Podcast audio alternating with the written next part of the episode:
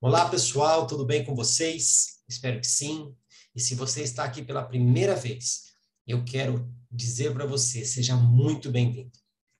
Muito bem-vindo a consumir os conteúdos aqui do canal Reine 360 Graus.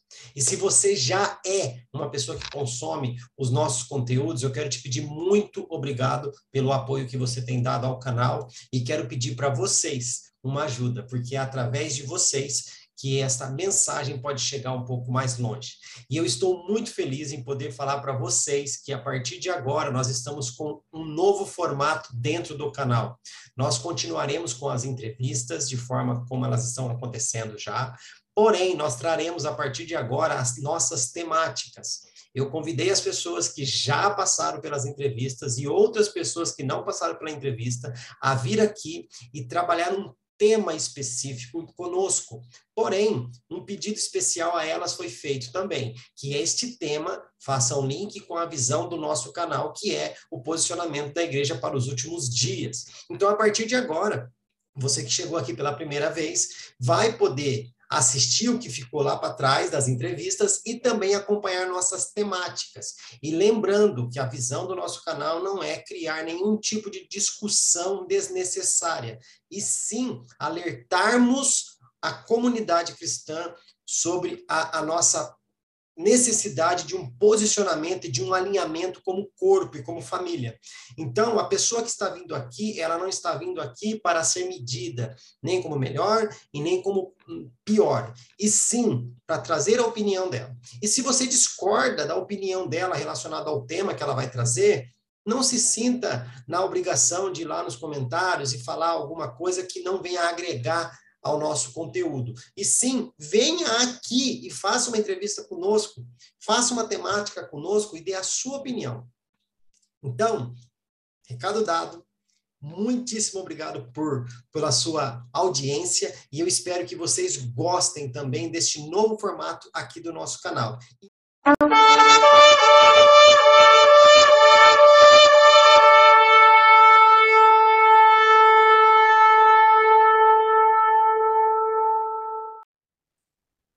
Estou hoje aqui novamente com pastora Márcia Conde, mas ela gosta de ser chamada de mamãe Márcia Conde. Ela tem muitos filhos espirituais, tem filhos, né?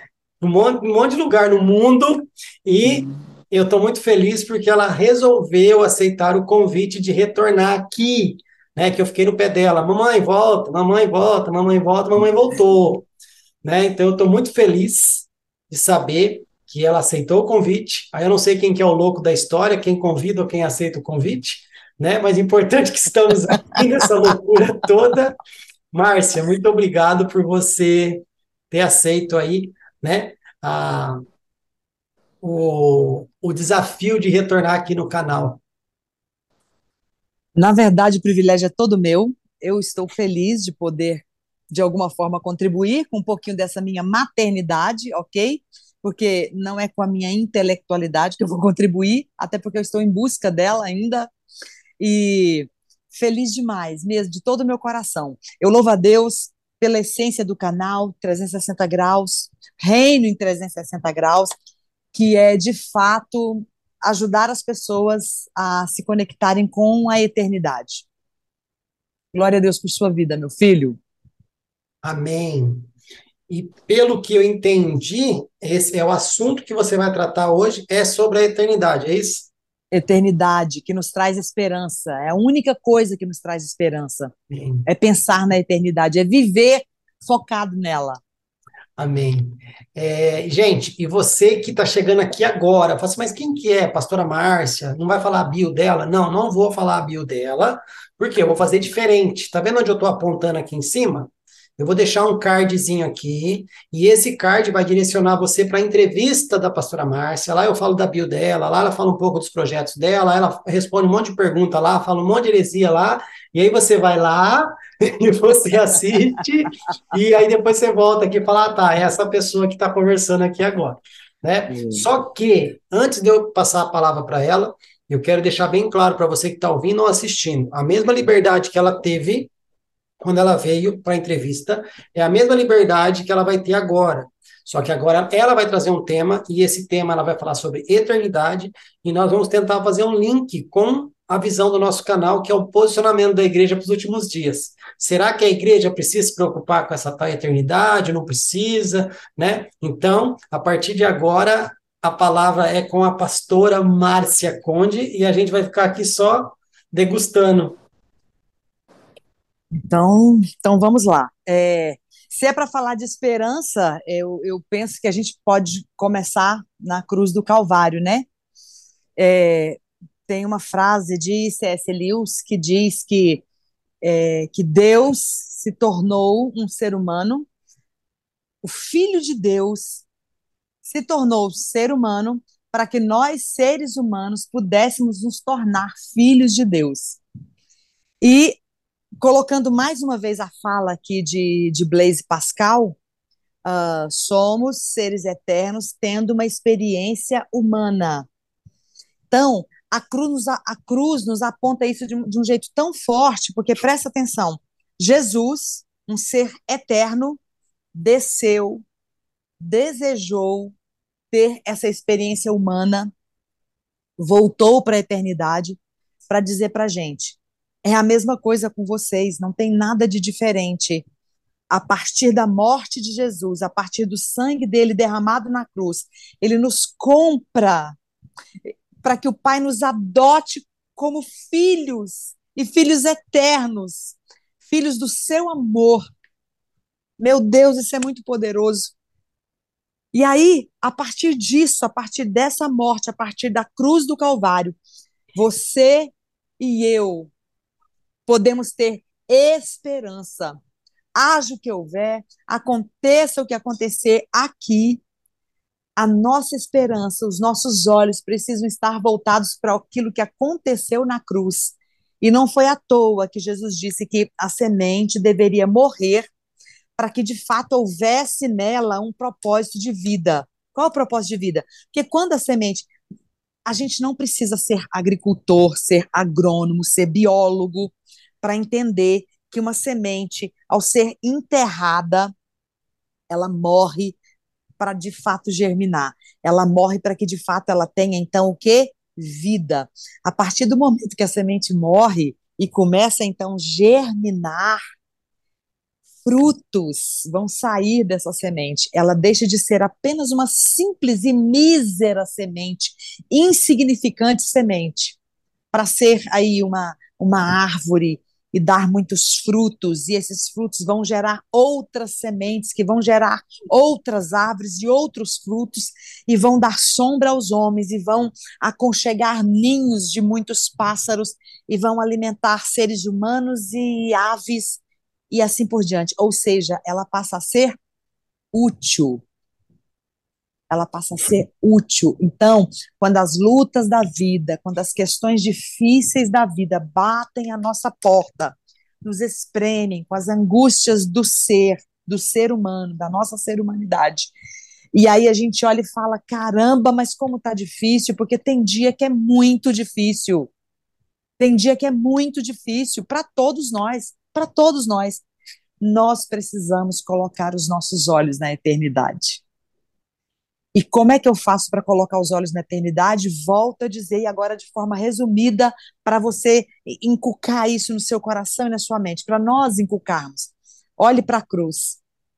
Olhe para aquilo que Jesus fez lá na cruz. Tudo que ele fez, ele estava apontando que é tudo que ia acontecer também com a gente, guardadas as devidas proporções, porque talvez nós não sejamos presos pelos romanos e crucificados na cruz, mas nós seremos crucificados todos os dias da nossa vida, porque essa carne aqui, que é perecível, precisa caminhar até a cruz, para que de fato germinemos, morrendo assim, nós vamos germinar, dar frutos. Então, vamos olhar para a cruz e entender o que Jesus fez. Ele, enquanto Deus, escolheu ser filho de Deus, que desceu para ter uma experiência humana, morrer na cruz e voltar para o Pai. E não vai ser diferente com a gente. Nós somos seres eternos.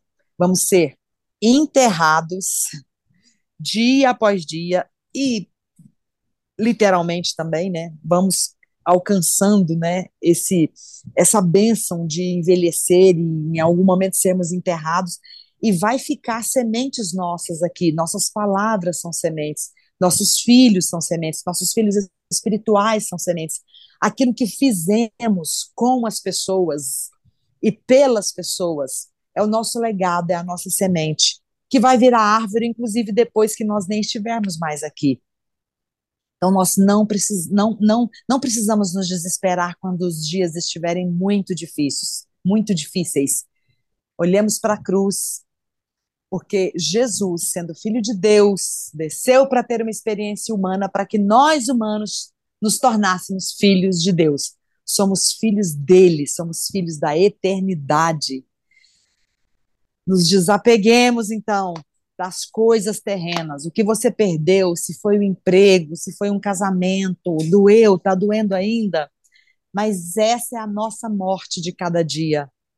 Essa é a nossa morte de cada dia, para que, de fato, em algum momento, abracemos a eternidade. E é aqui que eu faço uma ponte com a essência do reino em 360 graus. A igreja precisa começar a apontar, o posicionamento da igreja precisa ser intencional nisso. Porque em algum momento eu olho para alguns pregadores e para algumas comunidades de fé e percebo que elas estão preparando suas ovelhas para viverem aqui. E não, não, não, não é isso. E porque quando eu começo a apontar para uma ovelha o, o, o, viver aqui, eu confundo a cabeça dela que vida abundante é uma vida boa aqui e não é no mundo tereis aflições. Quem falou isso foi Jesus, cara. Agora nós vamos rasgar essa página da Bíblia? No mundo tereis aflições, mas tem de bom ânimo. Eu venci o mundo. E quando foi que Jesus de fato concluiu esse vencer o mundo? quando ele foi grudado na cruz, gente. No momento que ele foi pregado na cruz, ele venceu o mundo, o inferno, a própria carne, a humanidade dele que gritava ou não, porque no Getsemane, quando ele confessou, Pai, Pai, passa de mim esse cálice, era a humanidade dele gritando para não cumprir o propósito. O que, que Jesus estava querendo ensinar para mim e para você? Em algum momento a nossa carne vai gritar também, não querendo cumprir o propósito de morrer de morrer a cada dia. Especialmente o nosso orgulho, que é o pecado chefe de todos os pecados. É o orgulho que me faz pensar que eu mereço uma vidinha boa aqui. Eu posso até receber dádivas, boas dádivas de Deus aqui, para que eu respire, ganhe força para poder vencer as tribulações, porque senão fica intragável, porque Deus é bom. Ele é bom. Ele é bom. Mas preste atenção, as coisas boas, as boas dádivas que ele, que ele nos der para degustarmos aqui, para desfrutarmos aqui, é apenas para a gente renovar as forças e caminhar um pouco mais. Não é para a gente grudar os pés e os olhos aqui, não. Aqui não é a nossa casa, vai sempre ser desconfortável. Sempre. Sempre. Uhum essa parte aqui na nossa casa sempre vai ser desconfortável, é muito forte. É forte demais. meu Deus! E as, a igreja precisa preparar suas ovelhas para isso, nós precisamos preparar nossas comunidades de fé para isso. Para isso. Para preparando... entender isso, para entender que aqui não é nossa casa. Estão preparando ovelhas para elas serem consumidoras apenas do pasto, que está bem fraquinho também. Pois é. Aí o que me dá esperança, meu filho, e eu sei que isso não vai te desobedecer, é encontrar, é, encontrar gente como você, sabe? Focado nisso, sabe? Na essência de, de, de evangelho puro, sabe? Me traz muita esperança, muita esperança. Glória a Deus. Glória a Deus. Você é um remanescente. Recebo, se realmente for, eu recebo. É, você falou uma coisa no início aí, né? Que o. Esqueci aí o nome do rapaz, o Pascoal, como que é? Blaise Pascal. Blaise Pascal, que ele fala que nós somos É. seres eternos tendo uma experiência humana e não o contrário, né? Isso. E eu costumo, essa frase é minha, tá? Não peguei de livro Tá. de ninguém, tá? Não Tá, peguei vou anotar. de, não peguei do livro de ninguém. E se alguém falar, não, mas eu já escrevi isso, cara, então foi Deus revelou para nós dois, Amém. porque, né, eu não. Mas para mim, a frase é o seguinte: Jesus veio como homem para ensinar ao homem que, mesmo sendo homem, é possível agradar a Deus, Hum, né? E tem uma frase agora que é- uma- apareceu aí no, no podcast da vida aí, quando você fala que a igreja não está sendo preparada, né, para entender dessa eternidade, nós estamos pregando o seguinte: Deus te aceita como você é. Deus te aceita como você é. Eu já ouvi muitas pregações falando isso. Venha como estás, ok? Mas vai ter que permanecer como está? Não. não. Aí esse pregador disse: Olha, eu vou falar uma coisa aqui que vai chocar vocês. Deus não nos aceita como somos. Aí o cara do podcast já deu uma olhada assim e falou assim: Deus não nos aceita como nós somos. Porque se ele aceitasse nós, nos aceitasse como nós somos, não precisaria de cruz, não precisaria de conversão, não precisaria de santificação, não precisaria de regeneração, não precisaria de santificação, de justificação, não precisaria de nada. Deus nos aceita como estamos, crendo que a obra de Cristo nos transformará naquilo que ele quer que sejamos. Uau. Ele não nos aceita como nós somos. Não. Ele nos aceita. A, a beleza, ele fala assim: a beleza da graça é que Deus nos recebe como estamos. Filho pródigo. Ele nos recebe como Recebe. estamos, crendo que a obra de Cristo na cruz nos transformará naquilo que ele espera que sejamos. Mas é pregado isso? Não, não, não. Você, você fala sobre eternidade, já dá um boom na cabeça da pessoa. Nós somos seres eternos, tendo uma experiência humana, só que a ativação do que é eterno em nós foi desligada em algum momento, não é possível. A gente não entende o que é eternidade. Não entende. Não vou discutir com você aqui, não vou pegar versículos bíblicos, não vou dar experiência. Estou falando eu. Nós não entendemos o que é eternidade. Porque estamos longe daquilo que é eterno. Estamos desconectados do eterno. Por quê? Fomos ensinados a viver nessa vida. Qual foi a frase que eu falei para você nos bastidores? O quanto, o quanto que você conhece do céu determina o quanto você está preso na terra. Pergunta para qualquer cristão aí que se diz cristão, né? Queridão, quando findar todas as coisas, o que, que a gente vai fazer no céu? O quê? Tocar harpa? É pro resto da vida, é pra eternidade depois. Vou fazer o quê? Vou trabalhar, vou ficar deitado, vou ficar voando pros planetas, o que, que eu vou fazer? Eternidade, não tem fim. Eu tô aí 46 anos na caminhada, desde que eu nasci. É um tempo. Agora, parar e pensar que é pro resto da vida, sem morte, sem fim, eu vou fazer o quê? Olha o quanto a gente conhece do céu. Olha o quanto a gente está apegado a, a essa experiência divina. Teve um cabra aí que, vamos dizer assim, né, que ele se segurou um pouco porque ele teve visão terceiro céu lá. Né? E o cabra não quis nem contar para nós o que ele viu lá. Mas todo mundo tem essa visão? Todo mundo tem essa experiência? Era para ter. Não somos eternos? Não somos embaixadores do reino? O que, que a gente conhece desse reino? Alguma coisa a gente precisa voltar atrás, algum botãozinho foi desligado e a gente precisa clamar para que esse botão seja ligado de novo. Não tem outra solução. Ou, ou talvez abrir a porta e falar: Espírito Santo, desculpa, nós deixamos você para fora, entra. Que triste. Quem que vai mostrar a eternidade para mim? É pastor?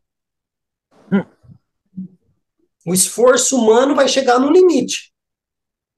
Quem que tem que mostrar a eternidade para mim, para o pastor, para a igreja, para a comunidade? Aquele que é eterno de fato. Mas a gente está perguntando para ele o que, que é eternidade? A gente tem interesse sobre o que é eternidade?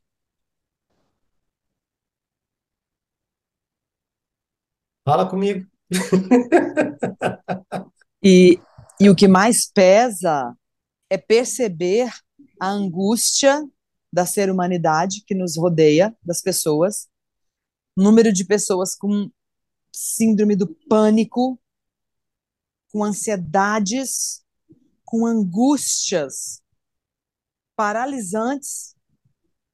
Aí você percebe o quanto essa pessoa está tá com os seus olhos fixos nas coisas da terra. E quanto mais fixos na terra, menos eu consigo olhar para o alto. E aí o diabo vai literalmente, né, subindo na nossa cacunda, como diria minha avó. Então eu preciso, né, empurrar esse diabo que, que quer ficar na minha cacunda, pesando minha caminhada e olhar para o alto e buscar nesse ser que é eterno que ele me ensine sobre a eternidade.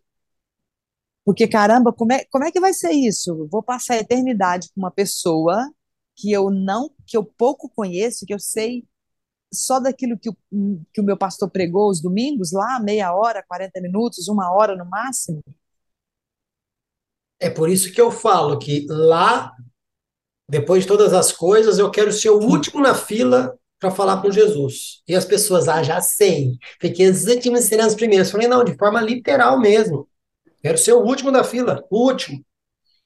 Pode demorar 5 milhões de anos para todo mundo conversar com Jesus, não tem problema, porque a hora que eu chegar, não vai ter mais ninguém para eu dar a vez, vai ser só eu e ele. Aí sim é eternidade. eu quero ser o último, não quero saber. Mas é o que você falou. A gente fala que é noiva, mas o que, que a gente conhece do noivo? Qual a intimidade que a gente tem com esse noivo para querer realmente casar com ele? Uma noiva está preocupada em saber se vai o que agradar. É que o noivo né? gosta de, exato, que ele gosta de comer, por exemplo, né, para fazer os pratos que, que, que vão agradá-lo, que vão encher seus olhos. Então, nós precisamos começar a pensar nisso. O que é que agrada o meu Jesus, o meu rei, meu noivo? O que agrada meu noivo? Eu preciso disso. Então, o que agrada é os outros virem cantar. Eu já coloquei as minhas vestes brancas. Peraí. Mas as vestes brancas que está falando lá em Apocalipse é, é, é, é vestes de linho puro, que representam os atos de justiça dos santos. Não é uma roupa que eu pego ali no armário e visto. Onde eu tô cantar, já, eu já coloquei as minhas vestes brancas, enquanto está cantando louvor, o vizinho da igreja está querendo se matar. O vizinho da frente odeia a igreja. Que vestes brancas que você vestiu? Que atos de justiça que a gente praticou? Eu fui numa. Eu estive num congresso e eu acredito que você deve ter acompanhado esse congresso, na verdade foi uma conferência do, do grupo que a gente participa, e tinha um pastor lá, que é Paulo Borges, falando que o que acontece na sociedade não é que aquilo ali aflige a igreja. É diferente, é a inércia da igreja que permite que isso aflige a sociedade. Por que, que essa pessoa está deprimida olhando para as coisas da terra e não para as coisas do céu? Porque não tem ninguém para mostrar as coisas do céu para ela. A gente vai ficar esperando toda hora o Espírito Santo, Espírito Santo, Espírito Santo, Espírito Santo. Beleza, mas se ele for agir sozinho, para que, que ele precisa da igreja? Eu sei que é Jesus quem age, eu sei que é o Espírito Santo que convence o homem do, do pecado, da justiça e do juízo, mas se ele faz isso por si só, então para que precisa ir da igreja? Isso, é. e aí nós estamos perdendo o privilégio de ser esses embaixadores dele. Sim, estamos perdendo o privilégio de trabalhar com ele, em cooperação com ele. Pois é. é D.L. Moody, um dos grandes avivalistas da, do passado, Moody. Ele fala que o mundo, é uma frase dele, né? Uma frase épica dele era que o mundo ainda não viu o que Deus pode fazer com, para e através do homem totalmente a ele entregue.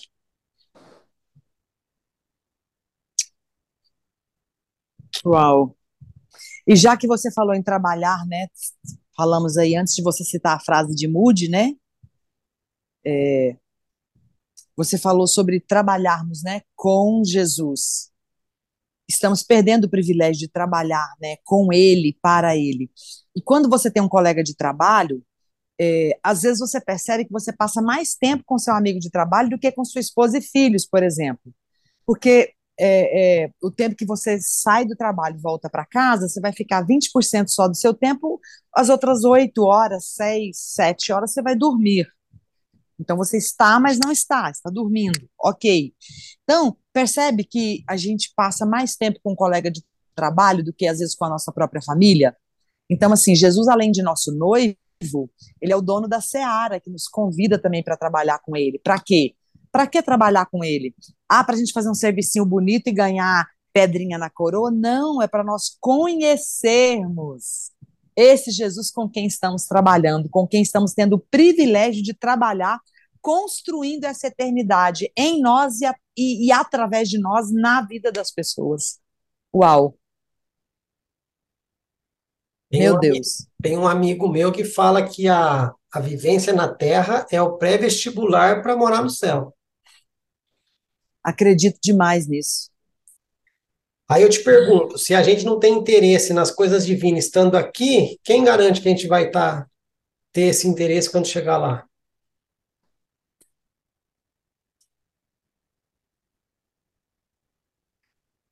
Já passou pela sua cabeça uma ideia maluca que, que nós teremos níveis de, de, de intimidade com Deus? Nós teremos lá pessoas que vão ter uma intimidade maior com Ele, uma proximidade maior, porque o conhecem mais, e outras pessoas que vão ficar assim meio que. Olha, é uma elucubração só para a gente caminhar na questão de pensar, eu estou sendo realmente hereticamente é, intencional para nós pensarmos mais um ponto de tudo aquilo que a gente está falando, que é a eternidade. Sim. Então, tem hora que passa pela minha cabeça, porque veja bem, é, você tem quantos filhos? Meu filho, você tem quantos filhos? Dois filhos. Dois. Ok. É claro, é óbvio que tem um filho que não é que você ama mais, mas esse filho, de alguma forma, mais ele íntimo. encontra um espaço, ele encontra um espaço maior no seu coração e na sua vida, ele é mais íntimo porque tem alguma coisa nele que você nem sabe explicar direito. Sim.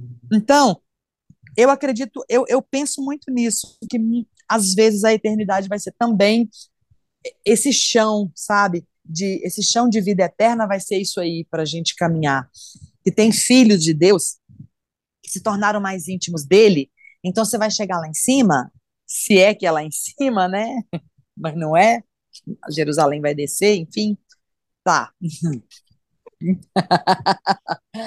Quando nós chegarmos na eternidade, é, esses filhos estarão tão mais próximos dele e a gente vai se sentir não deslocado, porque a eternidade não é lugar para ninguém se sentir deslocado, mas é, como a gente vai ter eternidade para observar e, e pensar, é, meu Deus, então isso passa pela minha cabeça sim, que alguns filhos terão esse espaço a mais na eternidade, ali perto de Deus, perto de Jesus, porque aqui eles, eles fizeram coisas que talvez eu não tenha feito, sabe? Mas, óbvio que a gente está fazendo devaneios aqui, tá? Ih, ninguém bota tá, devaneio, ninguém está querendo criar, é, ninguém está querendo criar uma nova, nova doutrina aqui. Vamos usar da licença poética. É, seguinte, eu, eu, Fabrício, eu acredito que a pessoa que não quis essa busca aqui, chegando lá, ou aqui, quando tudo se findar, vai ter essa experiência, porém vai falar: puxa, por que, que eu não vivi isso desde aquele tempo? Uau! E é o que já tem essa intimidade, ele já está vivendo numa eternidade. Porque é o seguinte: minha, minha maneira de pensar, se eu chego lá, né, e você falou que ele é o dono da Seara, ele saiu de manhã e contratou trabalhadores. Depois ele saiu na hora do almoço, contratou trabalhadores. Na última hora, ele ainda contratou trabalhadores que estavam ociosos. Hum. Na hora de pagar, ele começou pagando pelos últimos e pagou um salário. Os primeiros achou que receberiam mais.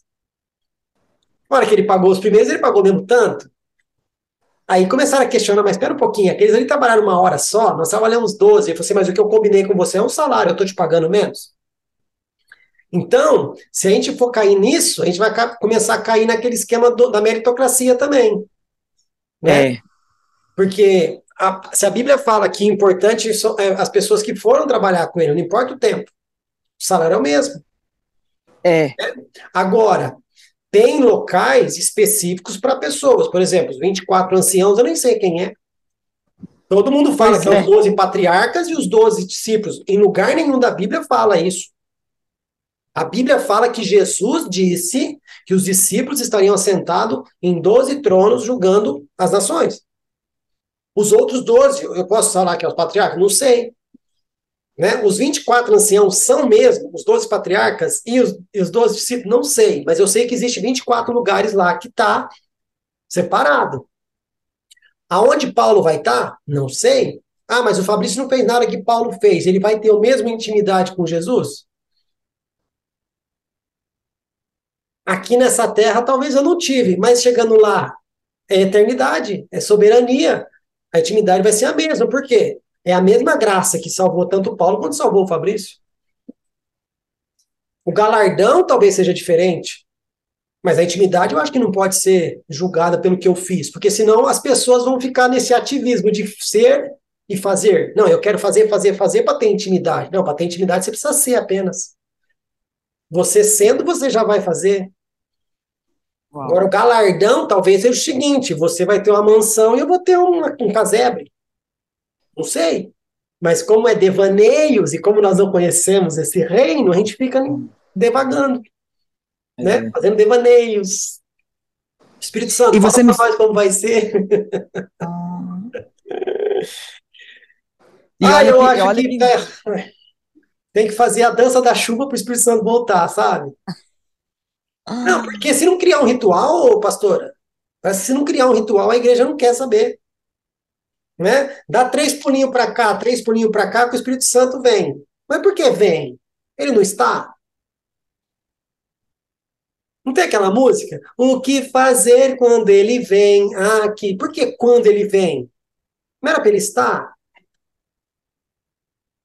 Não é esquisito? É esquisito. Mas a gente canta.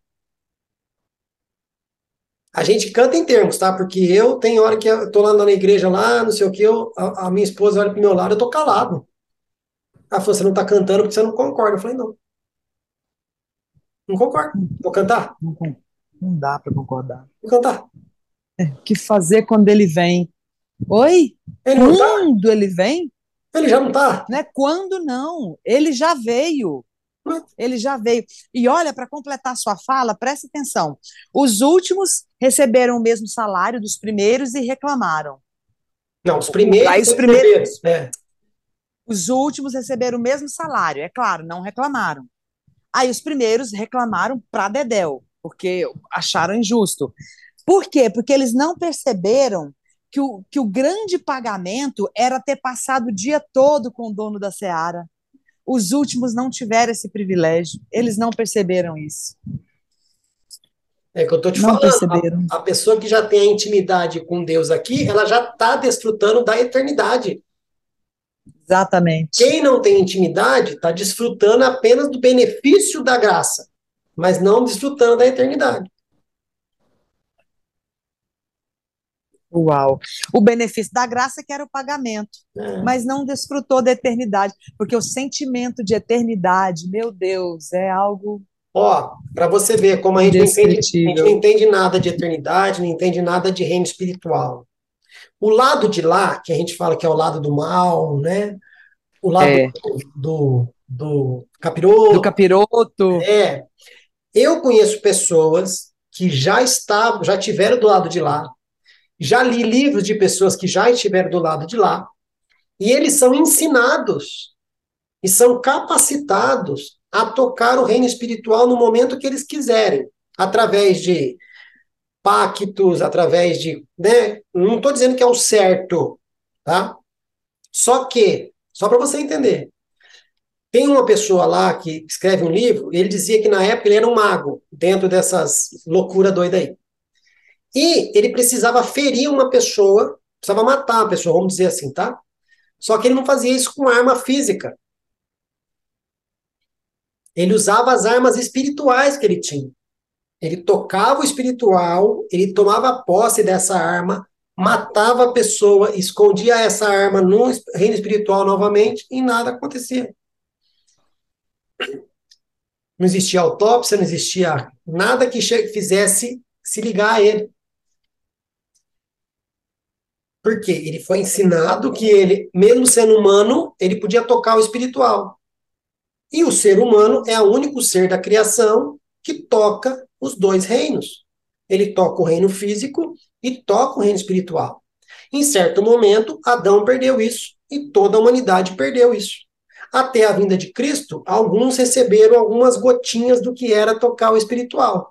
Jesus vem e restaura todas essas coisas. E nós podemos tocar esse espiritual. Agora, vai tocar para matar alguém? Não. As nossas armas são poderosas em Deus. E nós não entendemos como usar essas armas. A oração, a intercessão, o jejum, a gente não sabe como usar nossas armas espirituais. Por quê? A gente não entende nada de reino, a gente não entende nada de eternidade.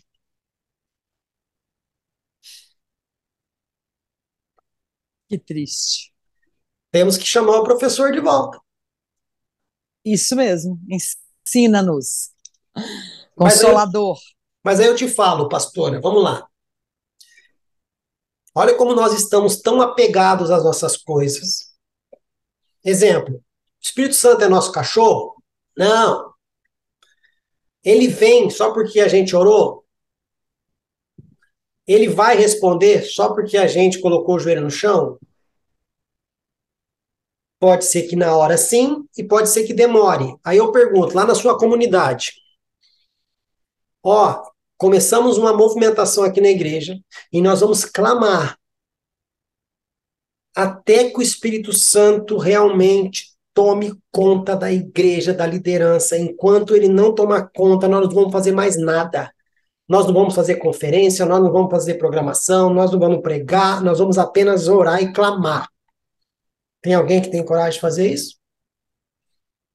Estamos tão presos ao ativismo, à liturgia do culto, que se não tiver três louvor, não tiver o recado, não tiver a pregação pro dízimo, e depois a pregação, e muitas vezes nem apelo tem, porque nem de Jesus foi falado, não pode.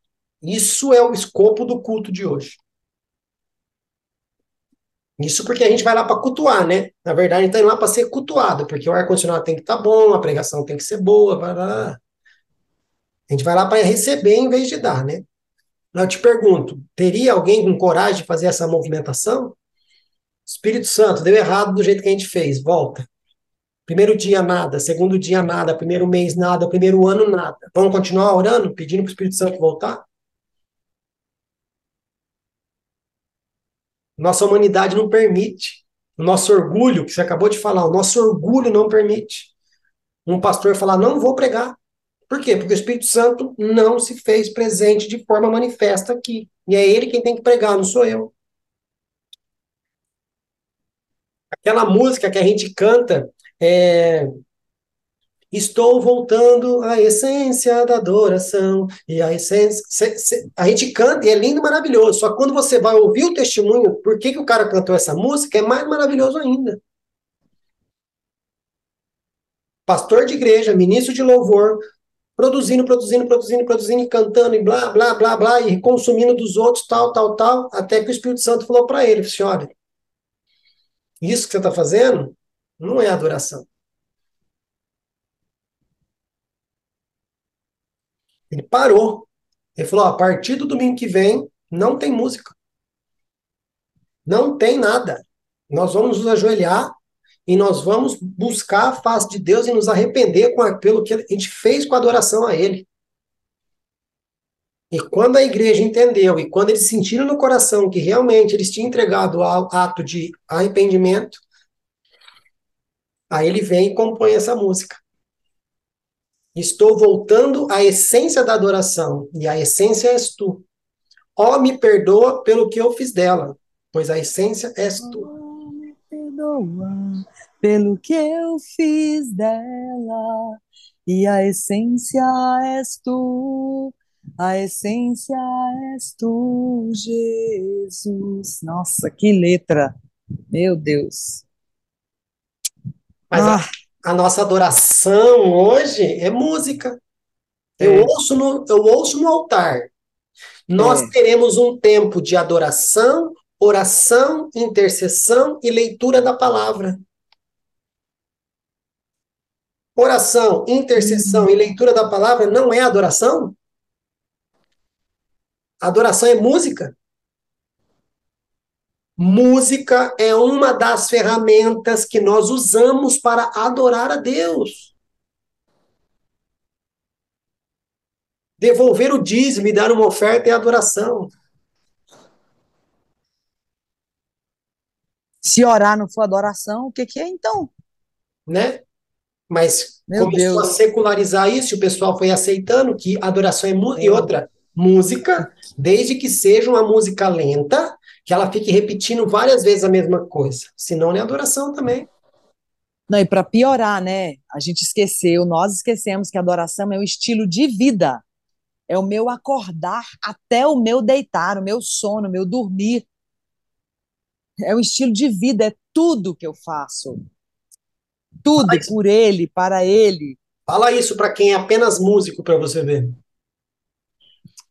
É. Porque tem os músicos e tem os que usam da música para adorar.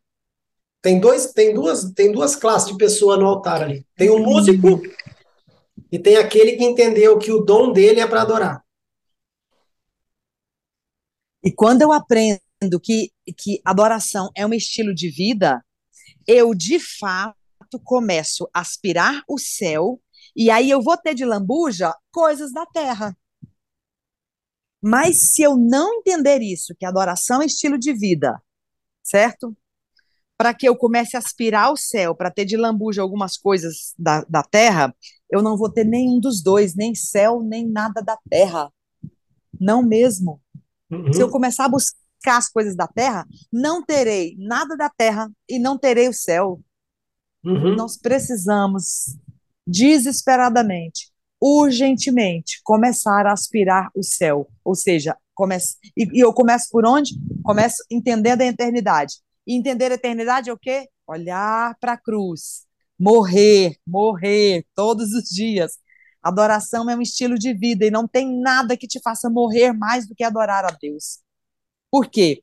Porque quando eu entendo que adoração é um estilo de vida, eu vou deixar muitas coisas que agradam a minha carne para de fato agradar a Deus. Adorá-lo fazendo o que vou fazer, ou deixando de fazer o que vou fazer. A É igreja, isso. a igreja precisa refazer os apelos que foram feitos no passado. A igreja precisa voltar a dizer que andar com Cristo é morte, não é emoção. Não, não mesmo. Lá nos países onde o evangelho é proibido, leva-se de dois a quatro anos para uma pessoa ouvindo a palavra se decidir e declarar que Jesus Cristo é o único Senhor e Salvador da vida dela. Porque ela sabe que naquele momento ela perde dignidade, emprego, família, amigos, nome, perde tudo. Aqui no Brasil, não. Ela sentiu um arrupio, opa, eu quero aceitar Jesus. Eu até brinco que uma vez eu estava na igreja e o pastor pregou de Davi, Golias, Davi, Golias, Davi matou Golias, Davi, Golias, Davi, Golias, Davi, Davi, Davi, Davi, Davi, Golias, Davi, Golias, é, Davi, é, Davi, beleza. Chegou no final do culto e falou, para não perder o protocolo, alguém quer aceitar Jesus? Quase que eu gritei, não, eu quero aceitar Davi. Quem é Jesus? Você só falou de Davi, eu quero saber do guerreiro aí, filho. Tem como aceitar Davi? Deixa Jesus para outra hora? E tem pessoas que ainda levantam a mão e querem aceitar Jesus nesse ambiente. Pastora, mas olha, nosso tempo aqui que nós tínhamos combinado findou-se, porque ele não é eterno, ó, ó, ó. Esse tempo aqui ainda é Cronos, não é Kairos. Ainda. É. Né?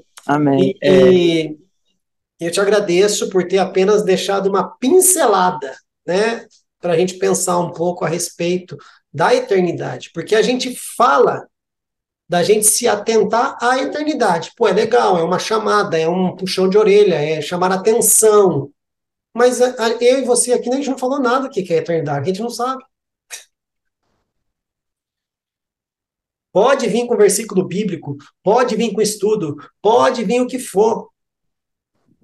Se a pessoa não tiver experiência do que é viver a eternidade, vai ser teoria. Só que nós estamos perdendo o privilégio de já estar desfrutando da eternidade aqui nessa terra. Por que será que Jesus foi até o fim? Porque ele já vivia a eternidade aqui. Como que ele fazia? Passando 70% do, do tempo dele inti- com intimidade com aquilo que é eterno. Então, sendo, então, sendo assim, eu deixo para você alguns minutinhos das suas considerações finais e a gente vai se despedindo aqui. A minha, a minha esperança é que é que ainda que sem entendermos a eternidade, possamos desejá-la. Isso é um grande começo. Eu acho que isso é o começo. Desejar essa eternidade, desejar que, que, que estejamos encharcados dessa eternidade, porque estar encharcado dessa eternidade é estar encharcado do próprio Deus, porque Ele é eterno. Ele é eterno. E, e que a gente possa, pelo menos, pensar um pouquinho de irmos para a cruz mesmo, decididos a morrer, decididos a morrer, para que assim a gente faça o que, o que a gente falou tanto aqui, né? De aspirarmos o céu, porque quando nós realmente começarmos a entender essa eternidade, nós vamos aspirar o céu e vamos ter de lambuja algumas coisas boas aqui, né? Para para reforçar, né? Nossa nossa esperança, para renovar nossas forças, né? Para aguentarmos até chegar na cruz e morrermos como semente morre para germinarmos. Meu Deus, é isso. Obrigada, meu filho. Eu que agradeço você de ter voltado, e eu quero pegar o gancho do que você falou aí, porque eu gosto de falar também. Mas quando Jesus fala, aquele que quer vir após mim, negue-se a si mesmo, nas entrelinhas, eu, eu acredito que ele fala assim, ô, deixa eu falar um negócio para você aqui. Lá no início, a Eva era dependente de Deus. Aí foi dito para ela que se ela comesse da fruta, ela seria independente. E ela passou a dizer: eu faço, eu quero, eu faço, eu quero, é do meu jeito, é eu quem decido e blá blá blá. Beleza. E nós chegamos até aqui, neste momento que eu, Jesus, está aqui para falar para você. Você quer que isso mude?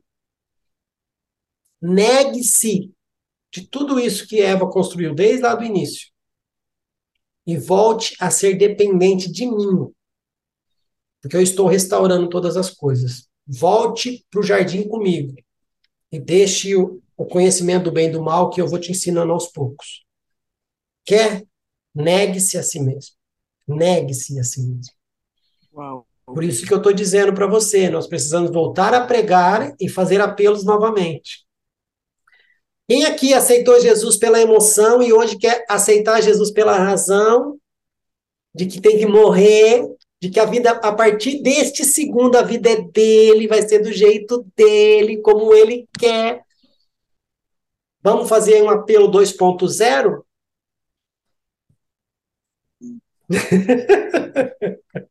Meu Deus. Minha querida pastora Márcia Mamãe Conde, muito obrigado por ter retornado. Nós aqui do canal agradecemos aí o tempo que você dispensou com a gente, tá? Ah, faz o jabá do seu livro, você esqueceu. Ah, tá. Pequeno Príncipe e a Pedagogia do Céu. Eu vou ter que. Vou pegar? Ou Pode você coloca a foto dele aí depois? Pode, não, pode pegar. Tá, vou pegar. Pegue-o.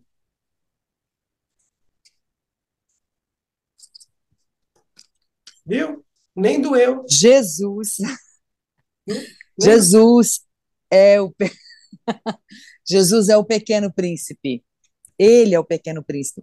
Eu, olha, eu tenho contato com essa obra desde os meus 11 anos de idade. 43 anos se passaram. Mas nos últimos, nos últimos cinco, nos últimos oito anos, nos últimos dez anos, eu comecei a me sentir muito atraída e comecei a ler, ler, ler, ler, perdi, li dezenas de vezes. E aí, há uns quatro anos atrás, o Espírito começou a trazer à minha mente algumas verdades. Porque eu falei assim, peraí, não, isso aqui combina demais com a Bíblia. E aí fui descobrindo textos, especialmente textos das cartas de Paulo, dentro da, da fala do Pequeno Príncipe com o aviador. Por exemplo, quando ele diz que é, o essencial é invisível aos olhos, está em Efésios 1,18, por exemplo, quando Paulo pede para que sejam abertos os olhos do nosso coração. Por que, que meu, meu coração tem que ter olhos? Para enxergar aquilo que é essencial. Então, foi assim, foi algo assim muito precioso, foi algo que eu recebi do, do Espírito de um jeito muito especial. A raposa é o consolador, porque é ela quem consola o pequeno príncipe e consola os nossos corações, é o Espírito Santo. E a rosa é a humanidade, os baobás é o nosso pecado, que nos consome, que pode nos destruir. Então, eu tenho que tirar o baobá, fazer a limpeza todos os dias. Eu preciso tirar baobá que tenta nascer, ele teima todos os dias em nascer, porque é o meu pecado, é o nosso pecado. Ele precisa ser tirado, limpado todos os dias, na presença do Eterno. Então, eu, eu me sinto uma privilegiada de ter recebido do céu revelações assim tão, tão especiais e tão únicas. Amém? Amém. E, e Quem é, quiser, é só chamar. no direct. Amém. E isso é prova de que quem escreveu esse livro, eu não sei a história do autor, se ele escreveu com essa com esse cunho cristão ou se realmente foi inspirado ali para escrever mesmo de forma inconsciente, porque já existia uma mensagem. Eu não sei dizer. Mas Ele era um bom católico. Sim. Ele era um bom católico. E eu acredito que ele lia assim muito a Bíblia, porque Legal. tá muito tá muito intrínseco. Ou ele recebeu essa revelação e, e, caramba, um É. dia na eternidade eu vou perguntar para ele, para. Anthony de Saint-Exupéry. É por isso que eu digo que é, é possível pregar o evangelho sem o evangeliquez. O- Uma vez eu estava com uma temática com um músico aqui. E eu falei para ele, cara, eu não sou contra um músico da igreja tocar num bar. Eu não sou contra. Eu sou contra ele ir lá no bar e cantar as músicas que o bar quer que ele cante. Porque essa não é para ser a essência dele. Porque se ele for lá no, no, no bar para tocar a essência dele, ele não precisa cantar Rude Cruz lá. Mas ele pode cantar músicas que remetam à esperança, remetam à humanidade, remetam ao amor, remetam àquilo que Cristo quer fazer. Amém. Agora, por que que todo lugar, é, por que que o sertanejo está em alta? Nada contra o sertanejo, mas todo lugar que você vai, está tocando sertanejo. Você vai numa loja comprar roupa, tá tocando sertanejo. Você vai num bar, tá tocando sertanejo. Você vai comer um lanche, tá tocando sertanejo. Você vai não sei aonde, tem um carro passando, fazendo propaganda numa farmácia, tocando sertanejo. Isso fica na cabeça da gente. Agora, e se os músicos da igreja começassem a tocar músicas com intuito, com cunho cristão, na rua, nas lojas, nos bares? E aí? Porém, Precisamos começar a pensar né, em mudança de cultura. Porém, aí entra aquela coisa, né? São músicos, são adoradores ou são consumidores da produção de outros? Como ninguém está produzindo música para se tocar no bar, então eu não toco. Agora, se eu tenho uma essência e quero realmente colocar isso para fora, eu começo a produzir músicas que vai falar de Deus sem falar de Deus, igual o livro de Ruth ou o livro de Esther. Né? Mas não é esse o Uau. caso. É só para pegar o gancho aí do nosso pequeno príncipe, que olha quanto tempo levou para você ter, tirar uma, uma mensagem que estava escondida aí, né? Então, minha filha, você já foi filha, mãe, é filha, olha só, pegando a mania aqui já. É, muito obrigado por ter retornado, tá? A hora que eu for fazer as postagens lá, aí você vai lá e marca, olha, o link para comprar o livro. Tá bom. Deus abençoe a sua casa, Deus abençoe Amém. seu ministério, Deus continue abençoando a, a essa esse dom de você escrever, de você levar a leitura para as pessoas, para os analfabetos da leitura, né? Que Deus continue te dando graça e sabedoria e estratégias para que o seu ministério aí continue expandindo, tá bom? Amém. Muito amém. obrigado pelo retorno e nós vamos ficando por aqui. Fechou. Um beijão. Beijo, galera. Paz.